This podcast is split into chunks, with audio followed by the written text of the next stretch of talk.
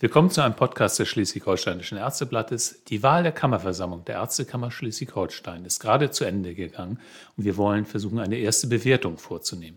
Mein Name ist Dirk Schnack und mein Gesprächspartner ist der Präsident der Ärztekammer Schleswig-Holstein, Professor Henrik Herrmann. Moin, Herr Herrmann. Moin, Herr Schnack. Moin ist eigentlich der falsche Ausdruck, aber in Schleswig-Holstein dürfen wir das sagen, auch wenn es äh, zwischen 20 und 21 Uhr ist. Das geht immer in Schleswig-Holstein. Ja, ich freue mich, dass Sie so schnell nach der Auszählung für eine erste Bewertung zu uns gekommen sind. Diese Wahl war ja in mehrerer Hinsicht bemerkenswert, muss man sagen. Erstmals wurde online gewählt, weshalb wir auch schon direkt nach Wahlende ein Ergebnis vorliegen haben. Bemerkenswert ist aber auch, dass recht wenige Mitglieder der Ärztekammer Schleswig-Holstein von ihrem Wahlrecht Gebrauch gemacht haben. Wie ist denn nach dem vorläufigen Ergebnis die Wahlbeteiligung? Die Wahlbeteiligung liegt leider nur bei 26,7 Prozent. Das ist ein Rückgang um ein Drittel. 2018 hatten wir ungefähr 39 Prozent gehabt. Das ist für uns schon enttäuschend. Das muss ich ganz klar sagen. Wir hatten uns mehr erwartet und auch mehr erhofft gerade auch von der digitalen Wahl, die ja relativ schnell und komfortabel vonstatten geht. Ich glaube, es gibt viele Gründe dafür, die wir natürlich im Einzelnen noch äh, eruieren müssen. Nichtsdestotrotz. Aber wir können ja schon mal anfangen äh, mit den, mit den äh, Gründen und eventuell mal spekulieren. Woran mhm. könnte es gelegen haben, ist natürlich naheliegend, wenn äh, eine Sache gravierend geändert wurde und das ist der Übergang zur Online-Wahl. Äh, wie viel Anteil hat es daran? Natürlich wird es auch einen bestimmten Anteil haben. Das ist ganz klar. Es ist ein neues, ungewohntes Verfahren. Nur äh, wir stehen dahinter. Die Kammerversammlung hat das mit sehr großer Mehrheit auch so beschlossen. Es passt in unsere Zeit. Wir haben uns ja auch der Nachhaltigkeit verpflichtet und deshalb wollten wir möglichst wenig Papier machen. Allein, dass wir jetzt schon zwei Stunden nach Ende der Wahlzeit entsprechende Auswertungen äh, haben, zeigt ja an, äh, wie sinnvoll so ein digitales Verfahren ist. Äh, ansonsten wären jetzt zwei bis drei Tage vorbeigegangen, wo Mitarbeitende der Ärztekammer jeden einzelnen Stimmzettel aus den Briefen herausgeholt hätten, einen zweiten Brief geöffnet haben und dann die Stimmzettel per Hand mehr oder weniger ausgezählt haben. Das ist nicht mehr zeitgemäß, dazu stehen wir auch.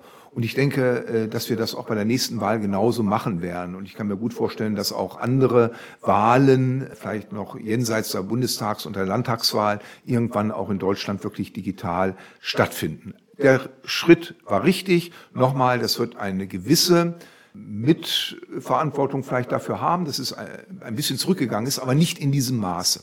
Also was könnten die anderen Gründe sein? Für mich sind es vor allen Dingen zwei Gründe.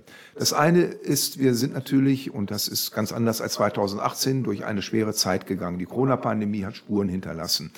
Bei uns allen in der Bundesrepublik und weltweit, aber natürlich auch bei unseren Ärztinnen und Ärzten. Hinzu kommt, dass auch eine gewisse Verdrossenheit da ist, hinsichtlich der Gesundheitspolitik, der Maßnahmen, der Gesetzgebung, der vielen Verordnungen so dass es vielleicht schwierig ist, da auch zu sagen, ja, ich engagiere mich jetzt, ich gehe wählen, ich will eine starke ärztliche Selbstverwaltung äh, voranbringen, sondern eher so ein bisschen vorgeherrscht hat, ach, lass mich doch mal in Ruhe. Ich habe jetzt so einfach genug, bin auch vielleicht erschöpft durch diese Zeit, die wir durchgegangen sind. Und wir wissen auch nicht, vor welchen Veränderungen wir wirklich stehen. Das ist alles noch vage, dauert noch und äh, vieles wird auf uns zukommen.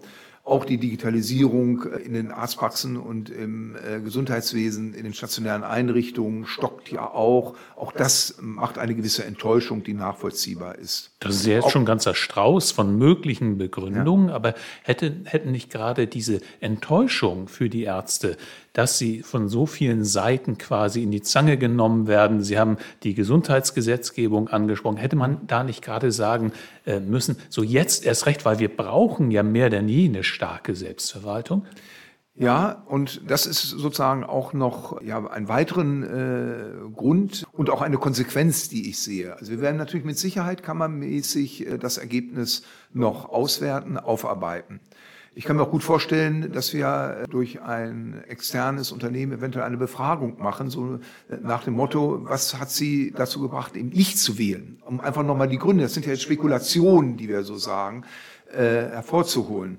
Vielleicht mag es auch daran äh, liegen, dass wir natürlich in Schleswig-Holstein so keinen richtigen Lagerkampf äh, haben, wie andere Ärztekammern, wo es ganz viele Fraktionen gibt. Das haben wir vollkommen überwunden Und da fehlt vielleicht so ein Stück weit die Polarisierung auch, dass ich sozusagen dort äh, mobilisiert werde. Wobei ich muss sagen, äh, es war großartig, wie auch die Berufsverbände und die Fachgesellschaften uns unterstützt haben. Wir selber haben ja von der Ärztekammer eine Kampagne gemacht, zuerst Kandidatinnen und Kandidaten aufzustellen. Das ist gut gelungen. Das ist ungefähr die gleiche Zahl wie 2018, die sich haben aufstellen lassen. Auf der anderen Seite haben wir dann ja äh, im zweiten äh, Abschnitt sehr für die Wahl geworben als Ärztekammer.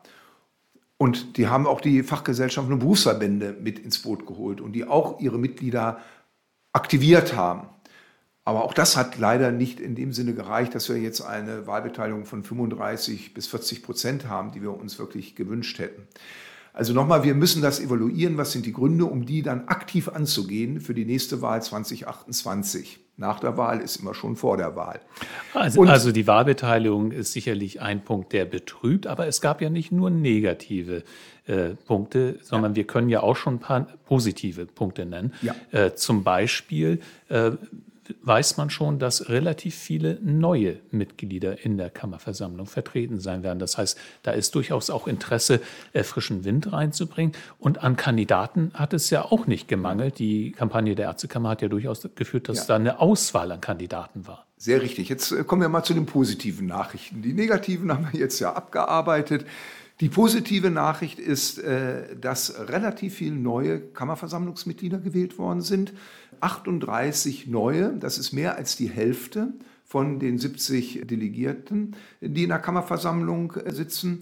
Und was auch sehr schön ist, dass das Durchschnittsalter in der Kammerversammlung um mehr als drei Jahre gesenkt ist auf jetzt 50,2 Jahre. Das war auch das äh, interessant ist, dass sozusagen äh, die Spannbreite das jüngste Kammerversammlungsmitglied ist 26 Jahre alt, das älteste 67.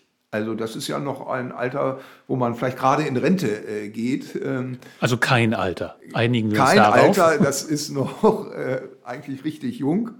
Und äh, das ist etwas, äh, was sehr positiv stimmt. Auch letztendlich das Verhältnis von Kolleginnen zu Kollegen ist gleich geblieben. Wir haben 32 Kolleginnen und 38 Kollegen. Da hätte man sich vielleicht noch ein bisschen mehr Kolleginnen gewünscht, aber es ist ein ausgeglichenes Verhältnis. Damit sind wir bundesweit weiterhin an der Spitze. Das äh, ist nur in Schleswig-Holstein so fast ausgeglichen.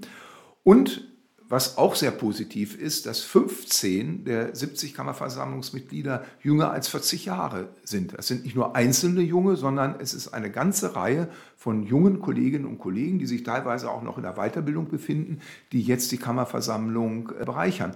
Und das ist sehr schön, dass hier Jung und Alt wirklich zusammensitzen und das gesamte Spektrum unserer Ärzteschaft auch wiederzuspiegeln. Sie sprachen es an, es gab keinen Lagerwahlkampf, es gab keine Polarisierung.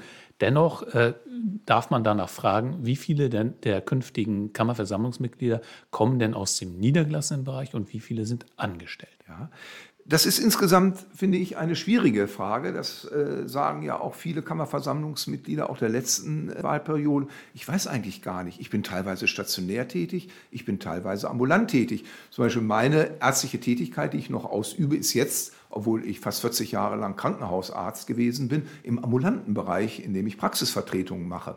Es ist schon so, dass äh, die angestellten Ärztinnen und Ärzte in der Mehrheit sind, über 40, aber davon sind auch eine ganze Reihe ambulant angestellt. Das ist ja eine sehr schnell wachsende äh, Gruppe, die jetzt auch repräsentiert ist in der Kammerversammlung, was auch positiv ist. Ne? Nochmal, das spielt aber eine vollkommen untergeordnete Rolle und das ist auch richtig so, weil die Aufgabe der Kammerversammlung ist ja, das Parlament aller Ärztinnen und Ärzte in Schleswig-Holstein zu sein und für alle Ärztinnen und Ärzte, aber auch natürlich für die Bürgerinnen und Bürger und Patientinnen und Patienten in unserem Lande eine gute Kammerpolitik zu machen, gute Entscheidungen in der Weiterbildung, in den anderen äh, Kernkompetenzen der Ärztekammer zu treffen, aber auch in der Versorgung Impulse zu geben. Kommen wir zu einem noch erfreulicheren Ergebnis, nämlich Ihr persönliches. Sie sind wiedergewählt worden, haben Sie mir gerade verraten. Ja. Das bin ich, da freue ich mich auch sehr. Ich gehöre seit 2001 zur Kammerversammlung, bin jetzt so langsam ja, gehöre schon zu der alten Riege. Als ich zum ersten Mal hineingewählt worden bin, konnte ich noch ganz effektiv das Durchschnittsalter der Kammerversammlung senken. Äh, jetzt bin ich so fast schon an den 67, an der oberen Grenze heran. Nein, das freut mich äh, persönlich natürlich äh, sehr. In Dithmarschen bin ich natürlich auch lange verwurzelt und ähm, sehe das auch als Auftrag an, jetzt nochmal fünf Jahre lang für die Kammer und wie gesagt für unsere Ärztinnen und Ärzte aktiv zu sein. Und darauf freue ich mich sehr. Wissen Sie auch schon die Ergebnisse der übrigen Vorstandsmitglieder? Ja, diejenigen, die angetreten sind, sind alle wiedergewählt worden. Auch da herzlichen Glückwunsch. Auch das ist ja eine Bestätigung einer guten Vorstandsarbeit, was ich bestätigen kann weil wir an der Sache interessiert sind. Wir diskutieren, wir sind auch diskursiv unterwegs, aber finden dann immer gemeinsam eine bestmöglichste Lösung. Und das bringt uns auch als Ärztekammer weiter. Und das kann dann auch ärztliche Selbstverwaltung stark machen, wenn wir so auftreten und nicht gegeneinander antreten und uns auseinanderdividieren, sondern gemeinsam versuchen, die Sache voranzubringen. Ob das gelingt, zeigt sich erstmals am 5. Juli. Dann ist nämlich die konstituierende Sitzung der Kammerversammlung. Da wird was genau gemacht? Da wird der neue Vorstand gewählt, also die fünf äh, Beisitzenden sowie die Vizepräsidentin, der Vizepräsident und die Präsidentin bzw. der Präsident. Das sind sieben Wahlgänge, die wir dann haben werden. Jeder wird einzeln stattfinden. Das ist auch der einzige Tagungsordnungspunkt äh, der konstituierenden Kammerversammlung.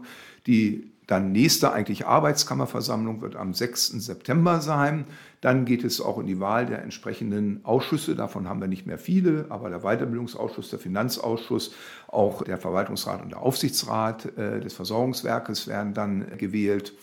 Weitere Ausschüsse besetzen wir so nicht, weil wir ja im Bereich der agilen Kammer unterwegs äh, sein wollen. Und das werden wir dann auch im September genauer vorstellen. Also es ist rein die Konstitution, die wir schon sehr frühzeitig jetzt im Juli machen können. Einmal, weil wir so schnell jetzt auch mit dem Wahlergebnis äh, da sind und zum anderen, weil natürlich auch die Sommerferien ein bisschen verschoben sind, so dass die Zwischenzeit jetzt mit vier Wochen sehr kurz ist. Und das finde ich persönlich auch gut, damit der neue Vorstand möglichst schnell dann auch seine Arbeit aufnehmen kann. Und diese Sitzungen sind natürlich wie immer arztöffentlich.